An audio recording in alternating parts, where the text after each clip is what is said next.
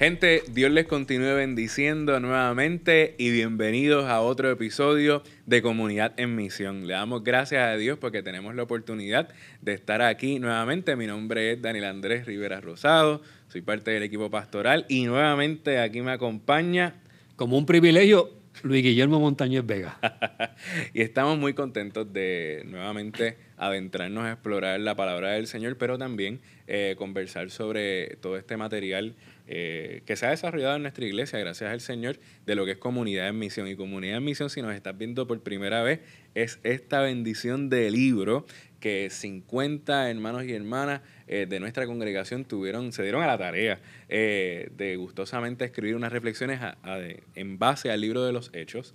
Y estamos reflexionando, ya este es el cuarto episodio, eh, acerca de siete lecciones y en esta ocasión estamos, vamos a estar hablando de, qué es eso de decidir por la esperanza. Y todo esto de camino a la celebración de Pentecostés. Pero hablando de decisiones, cuando tomamos la decisión, Luis Guillermo, de disfrutar, sacar un tiempo, irnos de viaje, qué bueno es, ¿verdad? Como yo que me voy pronto. Ya mismo tú te, ya mismo tú te vas. Pues en, en esa experiencia eh, ahorita hablábamos que tú eres de hacer listas. Yo, eh, de ese equipo es decir, yo no soy tanto de ese ah, equipo, yo fluyo con, el espíritu. Este, y en esa eh, experiencia muchas veces nosotros decidimos eh, llevarnos un montón de cosas que nos van a ayudar a estar cómodos, que nos van a ayudar a pasarla un poco mejor eh, el viaje. ¿Qué cosas tú te llevas para estar más cómodo pues, cuando pues te vas de viaje? Te sorprenderías, pero yo tengo realmente una lista que la sigo cada vez que voy a preparar la maleta para irme de viaje. Desde las bolas de tenis que me voy a llevar. ¿Tú también juegas tenis por allá? Sí, me llevo siempre, tengo dos raquetas allá. Oh, wow. Y siempre llevo un can o dos de bolas en la esperanza de que haya alguien allí. He encontrado gente para jugar y he pasado bien. En la última vez que fui no, no lo logré pero hay canchas cerca, buenas, y siempre hay posibilidades. Pero sí, yo hago una lista de, de viajar, ¿verdad?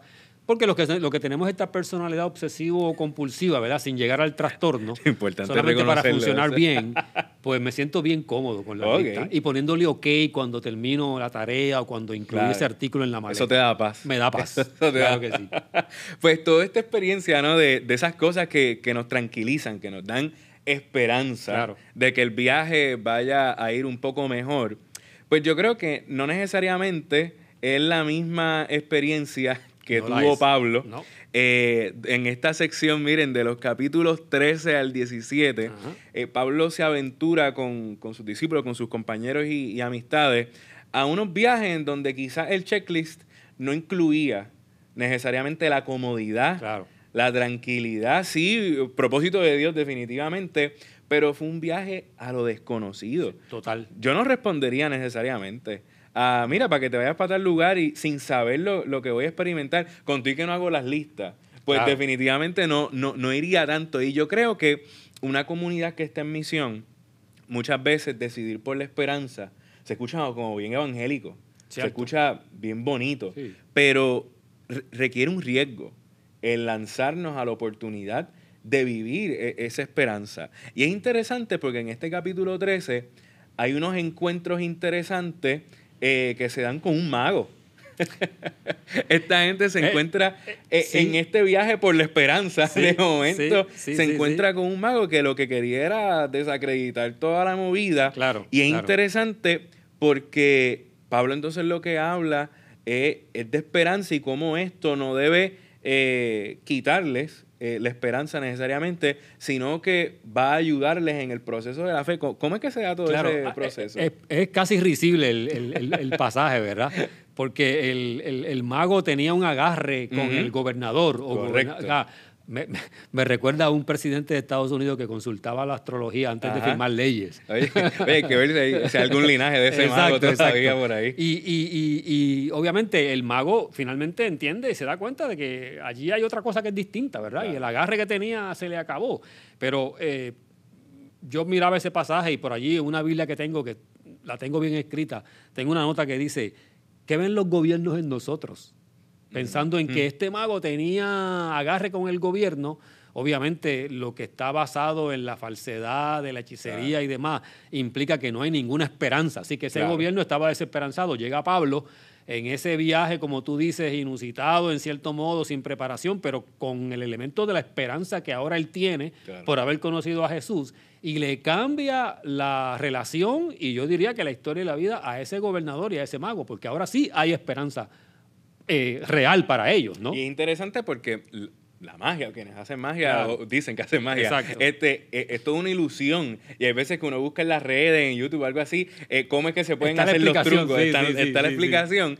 Pero para la esperanza no es lo mismo. No, no, no. No hay, para no, hay, un video que te dice, pues estos son los. No hay carretera, no, no, no, no hay carretera, no hay trucos, no hay lista, no hay acciones posibles. Es confiar. En este caso, en el caso de nosotros y de la iglesia que hace comunidad de misión, en el Dios de la esperanza. Eso es así. Romanos 5, en una versión moderna, dice, él, es la esperanza que no defrauda. Eso es así.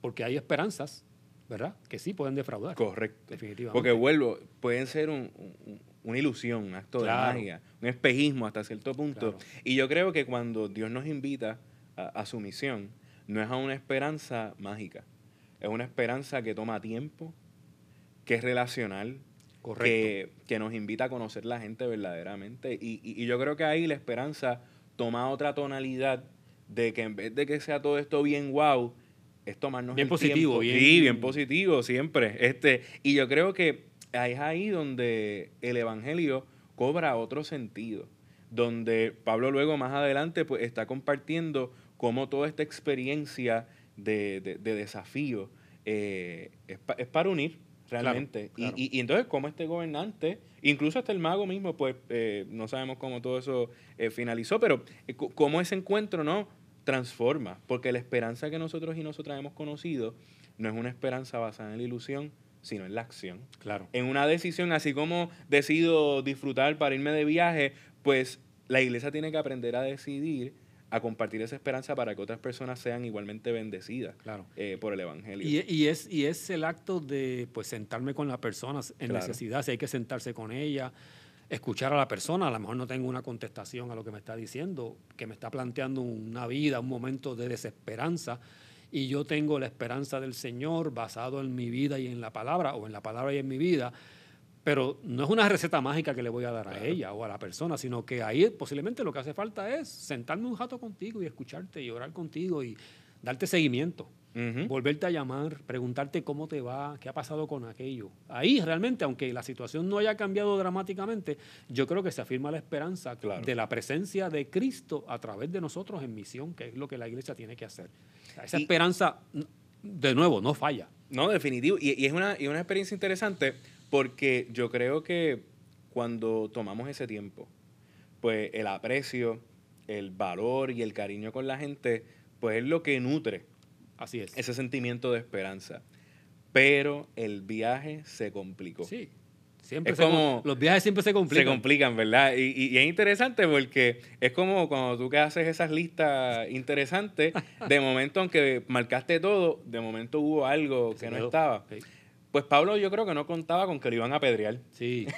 Sí. y tenemos en el capítulo 14 un escenario bien complejo porque Pablo está súper contento proclamando esperanza, tomando el tiempo de proclamar a Cristo, sentándose con la gente y hubo gente que no estaba de acuerdo con él. Claro. Y yo creo que cuando la iglesia se lanza a hacer la comunidad en misión, no es que tenemos que estar pendientes a que nos van a apedrear necesariamente, pero como dicen los del norte, en the back of our mind debe de estar eh, la oportunidad que quizás vamos a tener algún tipo de oposición. Cierto. Y, y cómo, cómo eso choca con nuestros planes del viaje. Sí, bueno, realmente eh, nos pueden trastocar en un momento dado si uno no está bien planteado, ¿verdad? Pensando en Pablo, él tenía la misión clara. Claro. Dios lo llamó, como le dijo a Ananías cuando fue a orar por él, pues va a ser un instrumento mío en diferentes lugares del mundo, en lugares que ni siquiera él ha pensado, palabras mías.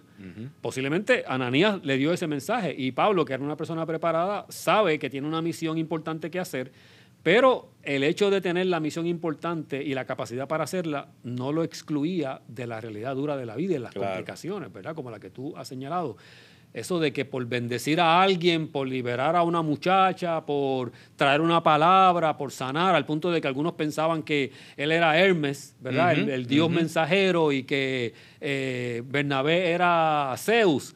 Y Pablo dice, no, espérate, ni, ni lo uno ni lo otro, nosotros somos hombres como ustedes. Y ahí entonces, de la adulación aquella que era incorrecta, viene la posibilidad, o no la posibilidad, la realidad de, de, de ser apedreado. Correcto. Al punto de que, mira, eh, mi vida está en juego. Yo le comentaba a mi esposa estos días, la verdad que eso de morir a pedradas no debe ser muy interesante que digamos. para nada. es una cosa dolorosa, horrible, siempre lo es de todas maneras, pero apedreado. Y era la forma en que aquellas personas entendían. O sea que la complicación viene, pero Pablo estaba claro en la misión y sufre el apedreamiento, ¿verdad? Piensan que muere, milagrosamente Dios lo salva, lo salva, la iglesia lo ayuda y continúa su viaje. Claro. Continúa su viaje con las llagas y los dolores, pero continúa su misión. Y ahí es interesante porque yo creo que ahí es donde la comunidad en misión se verdaderamente decide por la esperanza. Claro. Cuando alguien de, cuando digo alguien de nosotros, no en ese asunto exclusivista, pero cuando alguien cercano a nuestra vida es apedreado, yo creo que ahí es donde la comunidad debe entender esa, esa palabra de aliento, debe atender ese evento de, la fe para hacer comprender a todo el mundo que, mira, e, e, es, el milagro del Evangelio, lo que nos sana, lo que nos liberta, lo que nos da nuevas esperanzas. Y desde ahí eh, es que entonces, a pesar de todas las heridas que él cargó, Pablo entonces se enfoca en unos aspectos bien sencillitos. Formó discípulos, formó ancianos, líderes y fundó otra iglesia. Sí. Entonces, ¿cómo, es una cosa tan interesante de que aún con nuestras heridas, con, nuestros dolores, casi al borde de la muerte, el Señor no nos descalifica? Claro, y fíjate que hay un capítulo en 2 de Corintios, creo que es 11, no me acuerdo bien si es 2 de Corintios, que Pablo hace una lista de las credenciales o de, los, de las vicisitudes que vivió. O sea, si ustedes creen que yo estoy en las papas o pasándola bien, esto es lo que he vivido, esto es lo que he experimentado. Pero todo eso es menos, ¿verdad? O de menor importancia por mantener la proclamación del Evangelio, que era su misión clara, ¿verdad? Eso es así. Tú mencionaste la creación de una iglesia en Filipos, ese episodio tan famoso del cual se predica tanto de Pablo en la cárcel, este, con Silas en este caso, cantando con los pies en el cepo. Se me ocurre decir que los pies estaban en el cepo, pero las cuerdas vocales estaban libres para cantar. y cantaron que al punto que los, que los presos estaban escuchando, ¿verdad? Claro. Y, y, estaban escuchando que esta gente sufriendo, estaban cantando posiblemente acerca de la esperanza y de la compañía de Dios con ellos y lo que ocurre es el famoso milagro de la conversión del, carcelero, ¿verdad? Claro, a su familia. Claro. Que es un evento que crea, yo creo, me parece que se crea allí la primera iglesia como tal en Filipos, que fue tan importante, ¿verdad? Eh, eh, para, para Pablo. Eh, y que se escribe en la carta filipense y que se está dirigida a ellos y que nos ha hecho tanto bien y que sigue siendo tanto bien a la, a, la, a la, humanidad, ¿verdad? A la cristiandad y al mundo entero. Y, y yo creo que toda esa experiencia de, de Pablo lo que nos dice a nosotros y a nosotras es que hay veces que nos preparamos para un viaje y el Señor tiene otros propósitos y otros planes que nos, que nos ayudan y nos bendicen para que podamos entender la esperanza de otra manera. Claro. Que quizás ya hemos recibido la esperanza a través del Espíritu por el Evangelio, eh, pero hay gente que todavía le, les cuesta experimentar esta esperanza. Entonces, brincando al, al capítulo 16, ah. Es interesante porque aquí está este famoso pasaje de que pasa a Macedonia a ayudarnos. Claro, claro. Y yo creo que aunque nos preparamos para disfrutar en este viaje, hay gente que necesita que le ayuden. Hay gente que necesita eh, que el plan de Dios le alcance y como también la comunidad en misión pues debe darse a esa experiencia, porque Pablo pudo haber dicho, ah, no, espérate, pero es que esto no, esto no era lo, que yo esperaba. no, estaba, en, mis planes. Sin embargo, como también entonces eso nos dice a quienes decimos que estamos en la misión de Dios, claro. que hay que tener una apertura. Cierto. Se, quizás se, se, se repite un tema que ha sido constante durante estos episodios y, y específicamente la semana pasada, esa disposición de quienes estamos en el liderazgo, que no es meramente una posición, es esa disposición de hacer y cumplir la voluntad de Dios. Claro. Y, y, el, y Pablo es llevado allí, ¿verdad? De esa manera tan especial por la visión que tiene de este hombre macedonio que lo invita. Interesantemente, con quien primero se encuentra después de eso es con mujeres. Correcto. Con una mujer eh, negociante, con un corazón sensible que lo motiva, ¿verdad? Que lo anima. Y luego viene el episodio de esta muchacha que era utilizada como instrumento de adivinación, de explotación. O sea que allí de nuevo también hay un elemento que pudiéramos señalar de esperanza para la mujer que todavía seguía siendo como que minimizada. Eso es así. Y, utilizada como si fuera herramienta. Y Dios, a través de Pablo y su compañero de, de trabajo, ¿verdad? hacen una labor tan grande de liberar y de devolverle calidad de vida a, esa mujer, a expensas de la dificultad que eso causó. Claro. Porque causó una grande dificultad. ¿Cómo no? y, y cómo muchas veces eso es esperanza, liberación. Claro. Dignificar la, vida del ser humano. Totalmente. y, yo creo que hay veces que la misión la entendemos como debe ser, evangélica, eh, de oración, de compartir la palabra, pero de estar ahí con la gente en sus luchas, de estar con la gente ahí en los momentos más oscuros. Y yo creo que ahí es que entonces, eh, cuando él, al final de esta sección, Pablo se encuentra en el Areópago. Eh, sí. Es un lugar interesante. Sí, sí, sí, sí. Compartiendo. En el centro de la filosofía. En el centro de la filosofía, que la filosofía es muy buena, por si acaso, no, no, no, no, es mala. ¿Cómo, cómo este asunto de, compartir y predicar al el Dios no conocido? Pues yo creo que ese fue al final del día el propósito de, irse en ese viaje, ese viaje misionero, cómo no. Y cómo hoy tú y yo también estamos llamados y llamadas a compartir de ese Dios que aunque para algunos es no conocido, la esperanza que testificamos es la que hace y la que construye o reconstruye el rostro de Dios para estas personas. Claro, claro. Y nosotros, esa es la tarea que tenemos. Claro. Que la respuesta a, esa, a ese mensaje sea la que yo espero o no es la que yo espero, pero realmente es Dios el que va a seguir trabajando porque la semilla se riega y como dice en el Evangelio, el crecimiento, ¿verdad? El mismo Pablo, el crecimiento lo da Dios. Nosotros lanzamos la semilla de esperanza, hay gente que la acepta, hay gente que no, pero seguimos lanzando la semilla de esperanza porque la historia ha comprobado por lo que leemos y por lo que hemos vivido, que realmente Dios es real y se manifiesta.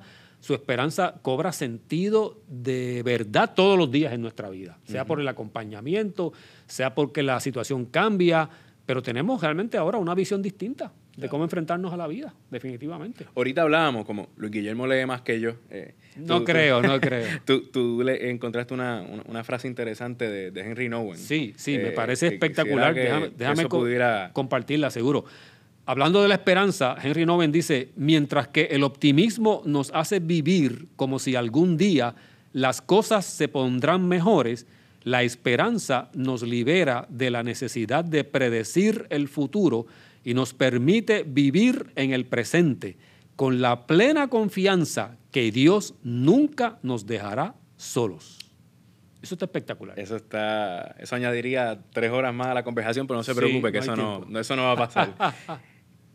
Yo creo que. Fíjate, Daniel, perdóname, antes que termine, me lleva a pensar en el Salmo 90, 91, que dice: Con él estaré yo en la angustia, que es la parte estrecha del embudo, y ahí es donde hace falta la esperanza. Y ese es el Dios que él dice que no es que piense o con optimismo que esto va a cambiar, pero sé seguramente que él está conmigo, aquí en el ahora. Y yo creo que esa es la grandeza de que hay veces yo me estreso un montón por el futuro. Y, es como la, esperanza cristiana, pues entonces es ese, ese cambio de mente de que el futuro está en sus manos. Amén. Y eso nos inspira entonces a, no desesperarnos por la esperanza, sino a tener la, madurez de que Dios está obrando. Y a manera de reflexión, amada iglesia, es importante que en esto de decidir por la esperanza, nos preguntemos, ¿cómo la toma de decisiones puede hacerse más fácil desde nuestra fe cristiana? ¿Qué decisión de esperanza debes tomar en tu vida personal? ¿Cuál decisión de esperanza te ha ayudado en tu pasado? Porque ciertamente estamos aquí, no, porque sí, hay, un proceso en el cual Dios nos ha llevado. Y finalmente, ¿cómo podemos ayudar a otras personas a que decidan por la esperanza del Evangelio? Eso es comunidad en misión. Eso es. Reconocer que nos hemos preparado para un viaje en el que pensábamos que iba a ser de comodidad, pero es un viaje en donde Dios nos invita a su misión. Pero por nuestra disposición, que es lo que el Espíritu impulsa en nuestra vida, hoy nos toca decidir por la esperanza para compartirlo con las demás personas. Haz esto en esta semana. Comparte la esperanza con otros y con otras y que puedan vivir ese milagro de que aun cuando las cosas están difíciles, podamos reconocer que Dios está obrando en el presente. Amada Iglesia, gracias por sintonizar. Nos vemos en la próxima y que Dios te bendiga.